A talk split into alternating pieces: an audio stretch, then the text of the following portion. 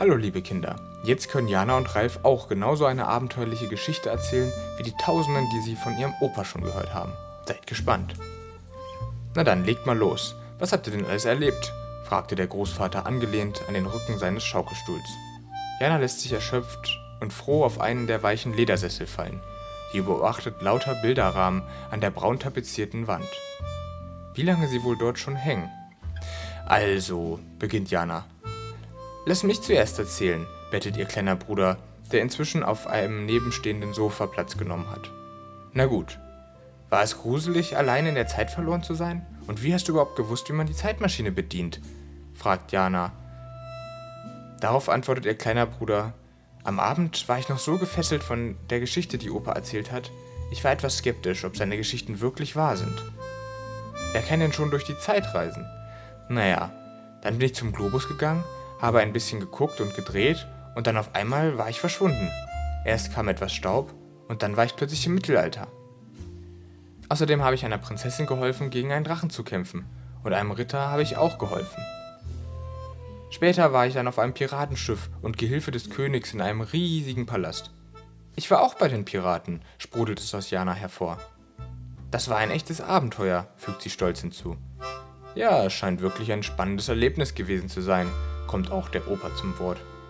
Ach, Kinder, Kinder, da erinnere ich mich wieder. Ich war auch einmal auf einem Piratenschiff. Die Räuber der Meere.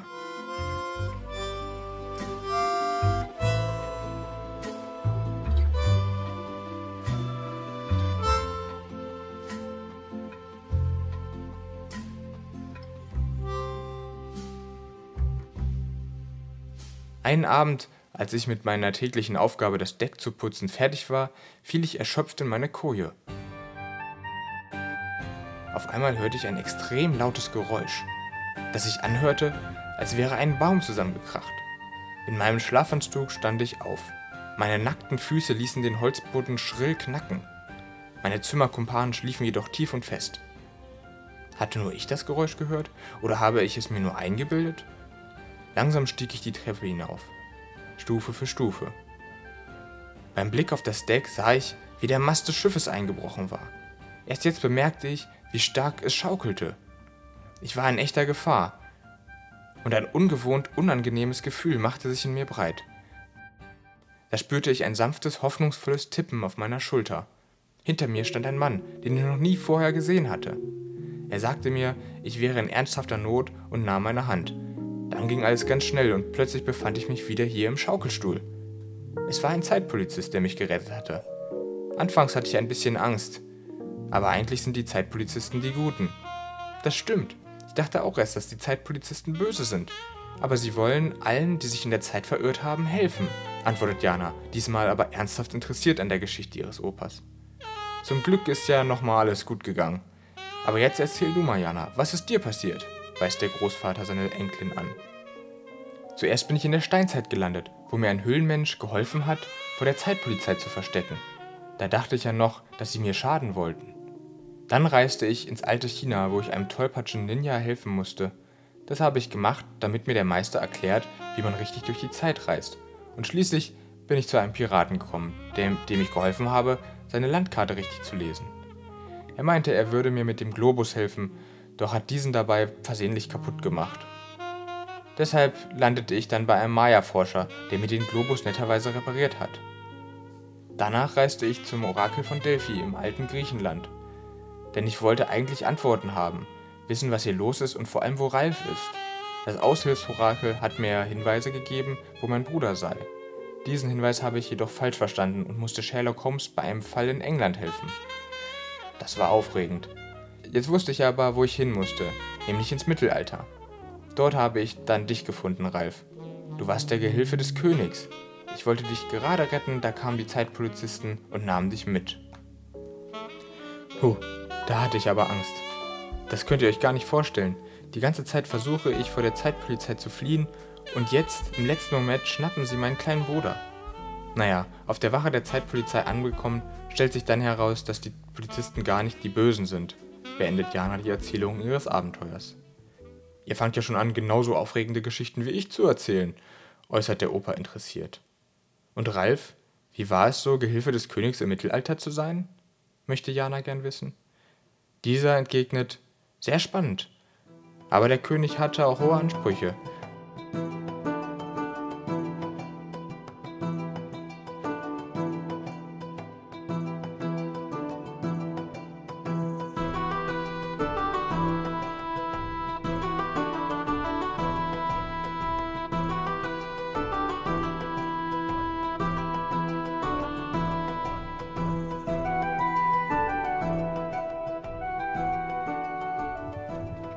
Als ich im Mittelalter ankam, war er zunächst so ein komischer Typ.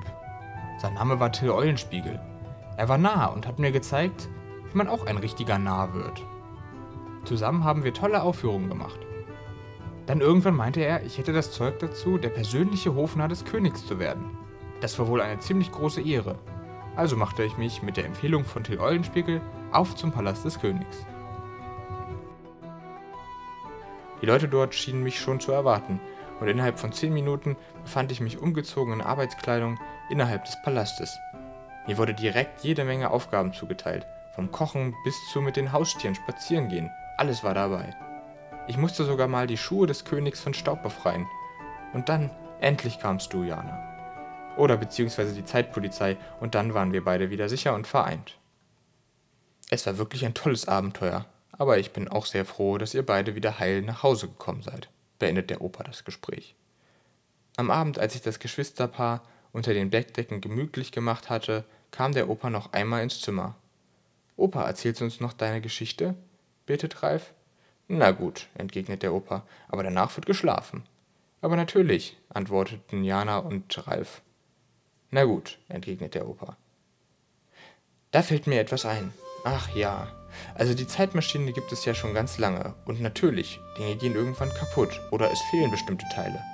Jedenfalls war dies der Fall auch bei der Zeitmaschine. Und ich bin zur Reparatur gegangen. Dafür gibt es nämlich extra Werkstätte. In der Werkstatt angekommen, fand ich einen älteren Herrn vor, der ziemlich freundlich schien. Ich gab ihm also meine Zeitmaschine und schilderte ihm das Problem. Der Herr nickte nett, guckte sich die Maschine an und wusste sofort, was der Fehler war. Er werkelte daran herum und händigte sie mir wieder aus. Ich bezahlte seine Arbeit, er bedankte sich und ich verließ fröhlich den Laden. Die Zeitmaschine machte plötzlich ein paar komische Geräusche, die ich noch nie gehört hatte, und auf einmal kam rosa und blauer Staub daraus hervor. Bevor ich überhaupt nachdenken konnte, was es gewesen sein könnte, landete ich auf einer rosa Kuh, die auf einer Weide aus blauen Rasen graste. Die Kuh schüttelte mich ab und ich landete auf dem Po auf dem blauen Rasen. Was war das denn? Dachte ich laut nach. Aus der Ferne konnte ich fröhliche Musik wahrnehmen. Ich ging in die Richtung, aus der die Musik kam. Auf dem Weg, der übrigens in Regenbogenfarben war, sah ich lauter bunte Blumen. Die Geräusche kamen immer näher, und ich konnte Gespräche aus der Ferne lauschen. Schließlich war ich angekommen, und die feiernden Menschen dort kamen direkt freudestrahlend auf mich zu. Sie umarmten mich herzlich und luden mich ein, mit ihnen zu tanzen. Alles war bunt geschmückt. Stehtische, ein riesiger Spielplatz mit einer Wasserrutsche, Schaukeln, Wippen und viel mehr. Am Rand der Stehtische nahm ich einen Krug Milch wahr. Erst jetzt bemerkte ich, wie durstig ich eigentlich war. Deutend auf den Milchkrug fragte ich ein Mädchen, ob ich davon etwas trinken könnte. Sie schenkte mir ein Glas ein, und ganz anders als ich es erwartete, war die Milch rosa und nicht weiß. Dann erinnerte ich mich wieder, die rosa Kuh.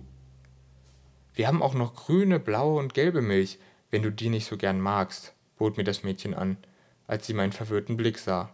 Nein, äh, danke, die Milch ist super, gab ich knapp zurück. Der Himmel füllte sich immer mehr mit Wolken und auf einmal fing es an zu regnen. Aber was war das? Es waren keine gewöhnlichen Wassertropfen, sondern Süßigkeiten. Jetzt fing ich wirklich an, an meinem Verstand zu zweifeln. Ich ging nochmal auf das Mädchen zu und fragte sie, wo ich hier eigentlich sei. Darauf entgegnete sie mir, wir sind im Schlaraffenland. Da gibt es alles, was du möchtest. Du musst es dir nur wünschen. Ich wünschte mir einen Hackbraten mit Klößen und der Soße von meiner Oma, sagte ich, und schwupps befand sich vor mir auf dem Tisch das gewünschte Gericht. Ich war noch verwirrter, aber es war wirklich die Soße meiner Oma und sie schmeckte vorzüglich. Vollgegessen und froh verabschiedete ich mich von allen und sagte, ich wünsche, dass ich jetzt wieder in meinem Schaukelstuhl zu Hause sitze und alles so ist wie zuvor. Bling! Und wirklich, ich befand mich dann wieder in meinem Schaukelstuhl. Danach konnte die Zeitmaschine aber nicht mehr ins Schlaraffenland reisen. Oh, kam es gleichzeitig aus den beiden Mündern der Kinder hervor. Können wir trotzdem mal versuchen, dort irgendwie hinzukommen? fragte Jana neugierig. Na klar, aber das besprechen wir dann in Ruhe morgen, antwortete der Großvater. Und das vom Tag erschöpfte Geschwisterpaar fiel in einen entspannten Schlaf. Gute Nacht.